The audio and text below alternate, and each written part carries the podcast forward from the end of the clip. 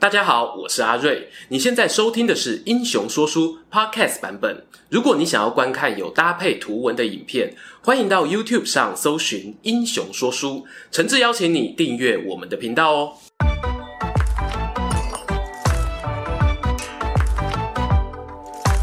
Hello，英雄说书的观众朋友，你们好，我是说书人阿瑞，替大家带来精彩的英雄故事。还记得啊，我们之前讲过一代宗师许褚的影片。底下我就很多网友推文，虎痴出现，典韦就不远了。哎，没错，这不就来了吗？今天就给大家说说精彩不量力，起落是无常，愿意用生命护卫主公，忠诚无悔的大将典韦。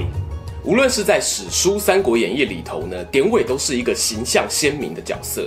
虽然活跃的戏份不多，但因为个性沉稳持重。《三国志》呢，形容他有志节任侠，加上人生的最后一幕，那堪比 Jump 漫画的壮烈牺牲场景，使典韦人气呢一直居高不下哦，甚至呢还超越某几位五子良将，哎，是谁我们就不说了，和气生财嘛。言归正传，来聊聊主角典韦啊。对了，经常看到有些热心网友会留言提醒阿瑞说啊，这个人名呢正音要读典韦。我知道你们是好心啦，不过呢，因为各地语调流变的关系，譬如企业，哎，你常听到有些人口音会读企业。同样的道理呢，本支影片我还是会读大部分观众哦习惯的变调。考虑有些年轻朋友啊，考试可能会考注音哦，这里呢就顺便提醒一下，记得哈、哦，考试还是要写乌诶为二声为哦。你如果翻开《三国志》，会发现典韦的列传文字呢不算多，却有超过百分之八十的内容都在描述他是如何的武勇过人。显然啊，作者陈寿很懂读者想看的是什么。书里面提到典韦是陈留人，身形啊高壮魁梧，而且力大无穷。不过呢，没有留下字号。我推测可能啊是平民出身，或者因为有案在身，干脆隐姓埋名。至于他涉及什么案件呢？是一件杀人案。相传啊，典韦家乡附近呢有个人名叫李勇，以前当过富春县长，但不确定啊是因为鱼肉乡里啊，或者私人仇怨。这个老县长呢得罪很多人，包括我们典韦也看他不顺眼，暗地里呢计划欲除之而后快。李勇知道啊自己做人失败，所以花大钱请了很多保全人员，家里外面哦三步一岗，五步一哨。典韦呢观察地形啊，发觉无论是要翻墙钻洞，潜入这一座警备森严的房屋是有困难的。既然如此啊，何不走正门呢？那天李勇啊人在家中坐，听到电铃响，对讲机传来啊，你好，我是火凤快送，您订的餐点到喽。李勇呢不疑有他哦，按下开门按钮，从外头呢传来噔噔噔的脚步声，放在茶几上的水杯啊泛起阵阵波纹。一名彪形大汉呢提着便当，唰的掀开帘子闯进客厅，不正是典韦吗？典韦啊把用来掩饰身份的饭菜往旁边一丢，从怀里呢掏出一把匕首，来个白刀子进红刀子出，了结了李勇的性命。他慢条斯理走出大门，先到屋外停车的地方哦，从车厢里拿出平常惯用的双铁戟，这才准备离开。然而呢，李家豪宅靠近市中心啊，路人看到一个身上沾满血迹、手拿兵器的壮汉在逛大街，纷纷四散走避。而李勇的家丁呢，也发现主人遇难，数百人呐、啊，紧跟着典韦不放。但偏偏没人敢上前阻挡他，就这样啊，跟了四五里路，典韦遇到来接应的伙伴，一起联手解决了追兵哦。他这种仿佛古时候刺客列传般的行径呢，就在江湖上传开了。我尝试问自己啊，刺客和战将有什么不一样？我觉得最大的差别是呢，刺客的攻击哦，可以说是以个人为最小单位的作战行为。如果说战略是俯瞰世界的巨观，战术呢是局部战场的微观，那刺客的暗杀行动就仿佛是一种显微镜底下的战术哦。你的一举一动，甚至呼吸的气息、吹起树叶，都会影响任务成败。李勇的案件啊，只是一个开始。典韦一杀成名后呢，他在陈留太守张邈手底下找到工作，虽然没有出战的记载呢，但留下了用单手啊立起衙门旗的怪力记录。因为这个张邈啊，早年和曹操曾经并肩作战。用现在观念理解呢，他们两间公司人资系统啊是互通的。曹操的堂弟夏侯惇就发现这个能单手立旗的怪人不简单，将他调来曹军帐下拜为司马。参加的第一场重要战役呢，那是大家耳熟能详，曹操被吕布偷袭大本营后，想要绝地反攻的濮阳之战。陈寿呢，在《三国志·武帝纪》里面描写这场战争啊，是曹操最后被吕布的骑兵队冲散，狼狈撤退收场。不过呢，对照《典韦传》一起看哦，就很有意思了。万一没有典韦，是不是曹老板啊就会在濮阳城外被投手吕奉先早安、午安、晚安三阵出局了呢？给大家分析一下当时战况。曹操呢，带兵夜袭濮阳城西的吕布据点，从深夜打到白天，终于攻下敌寨。哪知道呢，吕布随即带着援军赶来，双方哦乒铃乓啷又从白天打到下午。要知道啊，曹军这时候哦士兵已经是加班超过十二小时喽。眼看战线拉长，对自己越来越不利，曹操连忙征求自愿爆肝的敢死队哦，想要打出破口逃生。典韦呢，毫不迟疑站了出来。老板爆肝了，哪一次不爆？在他后面呢，陆续又有数十名勇敢的士兵响应。典韦呢，要大家哦都穿上可以抵挡弓箭的重型铠甲，然后舍弃盾牌，一手呢持长矛，一手拿短戟，直接啊往西面突围而去。这里啊有个 mega，典韦呢，他迎敌的做法是站上枪林弹雨的前线，引诱敌兵靠近。吩咐身旁的护卫呢，观察敌军，必须接近到五步以内呢，才抱起杀敌。这在过去我会以为是典韦想要提高把短戟丢出去的命中率，但最近呢，发现另一个细节是什么呢？就是哦，敌人呢有大量弓箭手啊，两军要到接战的时候，箭雨才会停，否则呢，弓箭不长眼也会射到自己人。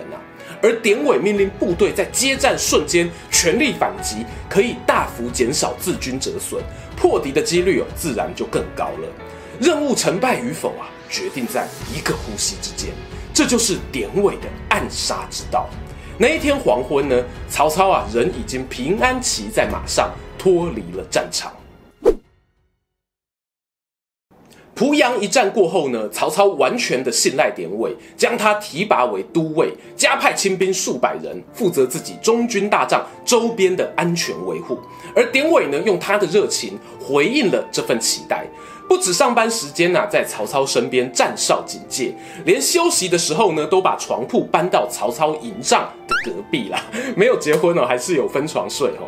他很少回去自己的军官宿舍睡觉，有需要上场作战时啊，也是勇猛突进，先登陷阵，不落人后。大家都习惯了典韦的存在，仿佛只要有他，曹军军营就是一个天塌下来也不怕的避风港。就在这时候啊。无情的暴风却席卷了这座港湾。建安二年（公元一九七年），曹操兵临宛城这座城池，城主名叫张绣，但火凤迷呢，应该对他手下参谋黑暗兵法家贾诩印象更为深刻。史书上写道啊，张绣呢，先是投降曹操，但不到一个月又反悔，奇袭城内的曹军。关于张绣为何反悔呢？其实说法有很多种。有人认为呢，他最初投降就不是真心，只是为了降低曹操警戒；也有人认为呢，是贾诩暗中操盘。但我知道啊，你各位啊最喜欢的版本，大概还是那个热爱寡妇人妻的曹操，见到传说中的大美人张绣的婶婶邹氏，整个啊心痒难耐，准备对人家魏王人动手，导致张绣翻脸的故事吧。然而，无论你选了哪种剧情选项，对于主角典韦来说，最后啊，都注定走向一个无法扭转的悲伤结局。张绣偷袭的那一晚，军营外呢传来敌军人马杂沓的吵闹声。典韦一如往常的冷静，就像他当年刺杀李勇后独自走出房屋大门那样，默默地取出随身铁戟，脑海中啊翻来覆去各种计划。部下就问他：“大人。”这次要何时攻击呢？典韦却沉默了。随着呐喊声啊越来越近，他才从牙缝中挤出一句话：“杀吧，不准比我先倒下。”典韦命令士兵在军营后方开出一条小路，让曹操呢骑快马先撤，他自己率领十几名勇士堵住军营大门。铁戟挥动之处啊，敌军的长矛有如稻草般断折，身旁呢倒下的尸体越来越高，堆积到了小腿，堆到了膝盖。有两名敌兵呢，见他浑身是血啊，一左一右包抄上来，想要趁机剪尾刀收头，不料被典韦双手一夹，胸前一撞，两人立刻魂归西天，到后台领便当了。镜头啊，转到宛城东边的武英，曹操呢在此地与主力部队会合。他望向西方营地有隐约传来的火光，不停地向左右打听啊，有没有看见典韦的亲卫队逃出来？可惜呢，始终没有消息。当朝阳再次升起时呢，曹操却感受不到光，因为啊，探子回报，典韦呢与他的长子曹昂都战死在宛城。传闻中，典韦死前奋力杀敌数人，睁大双眼怒骂敌军，最后伤口迸裂，不治而亡。断气良久后呢，才有敌人哦敢上前检查他的尸体，并且取下他的头颅观看。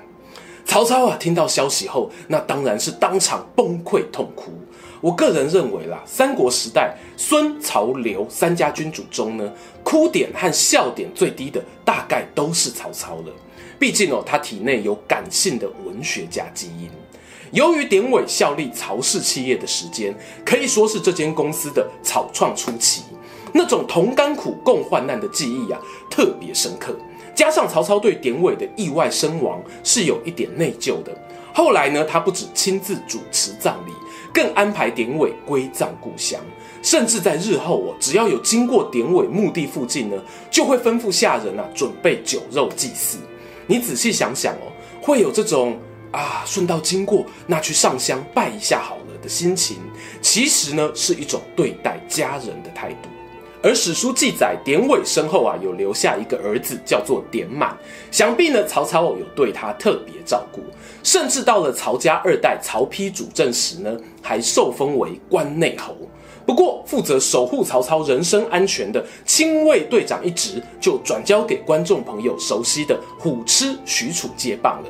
对比啊，典韦那种十步杀一人、千里不留行的潇洒做派，许褚呢另有一种大气风格。想知道接下来的故事，欢迎哦参考我们一代宗师许褚的影片喽。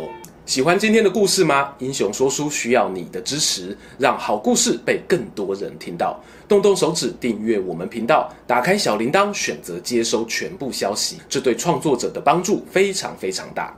如果你还想要给我们更多鼓励，也可以扫描加入会员 QR code，用每个月一杯咖啡的钱赞助我们的内容创作。这里是英雄说书，我们下次再见，拜拜。